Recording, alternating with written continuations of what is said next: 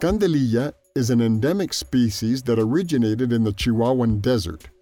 It is a perennial bushy plant with numerous long, thin, straight, stiff stalks covered by wax. The stalks naturally produce high quality wax.